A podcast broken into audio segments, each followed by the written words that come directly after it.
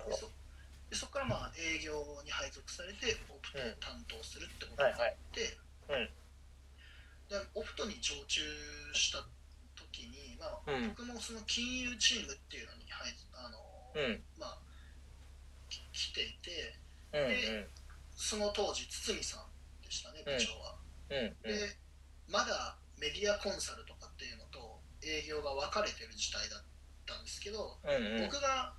2年目に常駐を開始してその時からですね、包み部っていうのになってあの、うん。営業とメディアコンサルが合体してうんうん。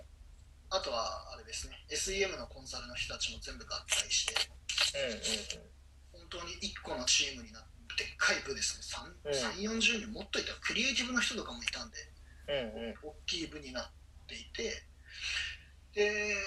金融が何よりもすごかったのってなんかこう何でも一番みたいな。包み部っていうのが一応金融業種を全部束ねている部ででその金融業種、まあ、事業部制っていう制度があってそこに営業だったり、えーまあ、メディア向き合いの人だったり、えー SEM って今言いましたけどさあの検索エンジ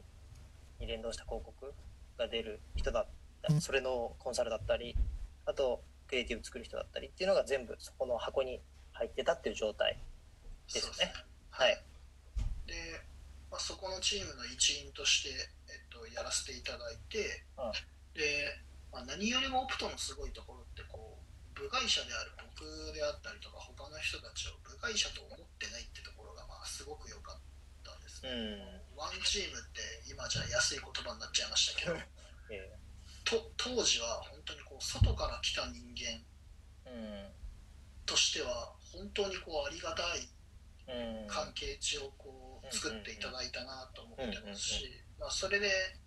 あの、まあ、何よりもこうみんなが結果を出しまくってる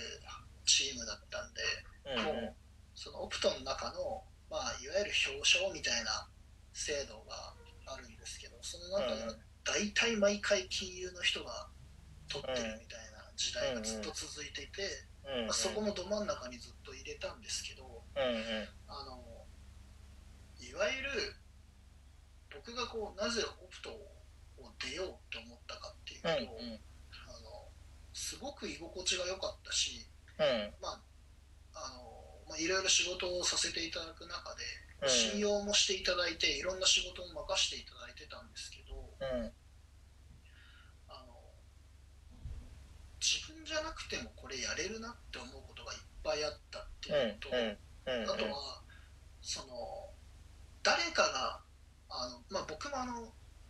オプトじゃなくて CCI の中の営業部の中でうんうん。優秀優秀賞みたいなの取らせていただいたんですね、うんうんうん。うんオプトにオプトにいる時に。うんでそのそれももちろんそのオプトの人と仕事をした結果として表彰をいただいたんですけど、うんうん。その表彰をいただいた時になんかこう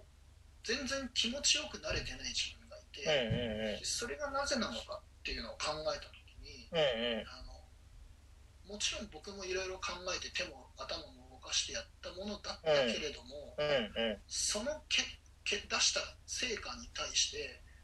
自分がこう0から1を作ったというよりはうん。その当時のチームで一緒に働いてた営業さんが0から1っていう、まあ、頭で考えて作ったものに対して僕は肉付けをしてったとかを膨らましたとか協力したっていう立場だったんで、別にこれ僕じゃなくてもやれたなっていう感覚がずっとあったんですね、なんか。だから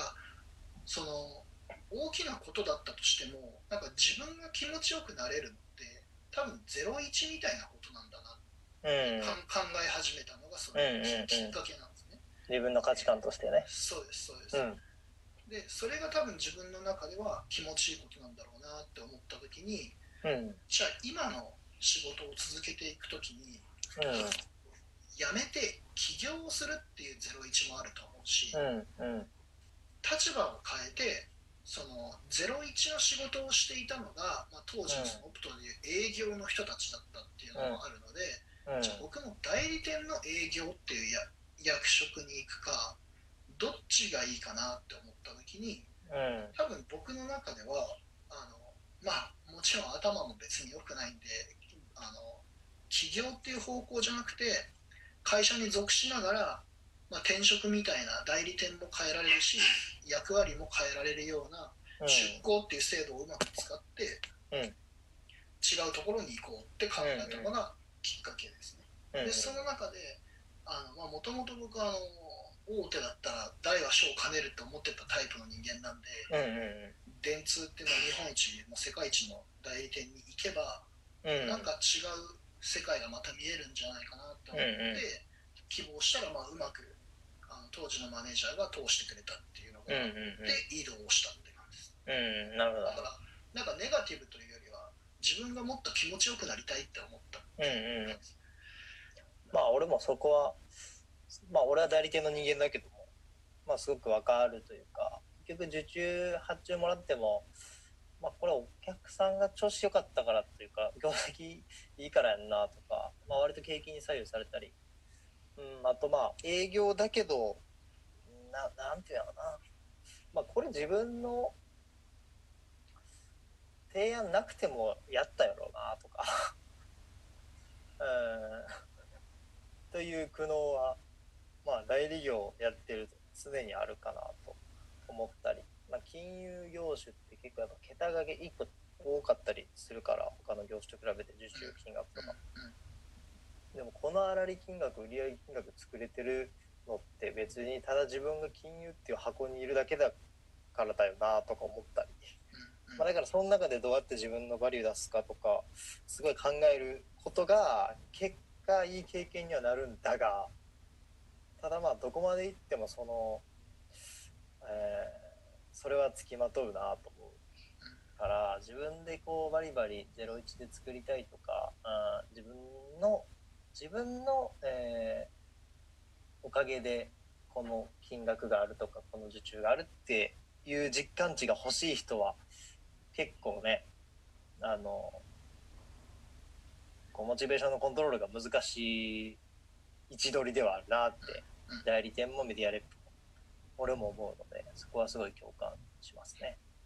はい、あれだまあもうあの電通に行った時の悩みは今内海さんがまさにおっしゃっていただいたことにうん近いんですけど、うん。あの電通って、まあ、や皆さんどういう会社かってこう多分ニュースで知ったりとか、うんうんまあ、なんとなくすごい会社なんだなとかうん。ああニュニュースで言ってるああいう感じなのかなとか、ツイッターでやられてるようなああいう会社なのかなとかっていうイメージがあると思うんですけど、えっとまあそこはほぼ否定はしないです。うんうん。し、えっと、間違 間違ってますよとも言いませんし合ってますよとも言わないんですけど、はいはいはい。あの何がすごいって、えっと、あんだけ大きい会社なのにうん。ややっぱり裁量は現場にあったりとかするんですよね。うんだからそういう意味であの本当にみんな自由に働いてるんですよ。うんだからあの天才みたいな人が生まれるのはそういうことなんだろうなって思えることがいっぱいあるんですよね。でしかもそれだけの人材とかリソースだったりとかあのノウハウが溜まってるんでうん。なんかこう本当に0から1を生み出すことに価値を感じてる人たちばっかりの集団なんですようんね、うん。だからそういう意味ではすごく刺激になったんですけどうんうん。なるほど。あの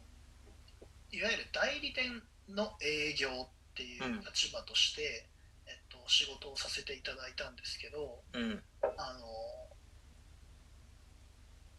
すすごく悩んだことが、まあ、あのまさに内海さんがおっしゃったバリューっていうことをすごくこううんうんうん。あの大事にしていて自分の中でうんうん。お客さんからもすごく言われましたし、うんうん。あのあなたノーバリューですよって言われたくないっていう気持ちとうん。あとはそのやっぱりありがとうって言われたいっていうこともあったりとかして、うんうん。あのやっぱりこう自分が気持ちいい瞬間って何かをして相手から感謝されるとか、うん。よろ相手が喜んでるとかみたいなのを、まあ、見る。それがいわゆる自分が影響を与えたっていうことだと思ってるんで、うんうん。まあ、それをこうとにかく感じたくて仕事をしてたんですけど、うんうんうん。あのなんかこうふと4年間働いて本当にこう 一生懸命やり続けてあっという間に4年間経っちゃったんですけど、うんうん。それぐらいでっかいお客さん担当させていただいたしうん。あのそれなりにこうお客さんの会社の中枢まで結構入り込ませてもらったりとかしていて、うんうん。関係値もすごく良くしていただきましたしあの入り込め他の人が入り込めない領域まで入り込んでいろいろやらせてもらったりとかしたんですけど、うんうんうん。なんかこう自分の中でこのお客さんだから今僕こういう成果残せてるんだなとかうん。思っちゃった時があったんですよ、うんうんうんで果たしてこれがこう広告主担当を変えさせられたりとかした時に、うんなんか同じようなことできんのかなとかあとはそのげ今のお客さんのままだったとしてもうん。多分これ僕じゃなくてもやれるなって思えることがあったんですね、うん。でそれの一個のきっかけになったのが、えっと、僕別に転職活動はしてないんですけどうん。あの自分の価値本当の自分の価値って今どれぐらいの人に求めてもらえるレベルなんだろうってすごく気にした時があってうんうん。でそれの一番手っ取り早い方法ってあある意味転職活動してみるみたいなことだと思うんですよね。これぐらいの企業に入れる人材なんだなとかみたいな、うん。まあ、ある意味分かりやすい指標として。うんうんで、まあ、あのどこぞの企業とかって言わないんですけどあの一社だけあのたまたま縁があってなんか面接を受けさせてもらったことがあったんですよ、うんうん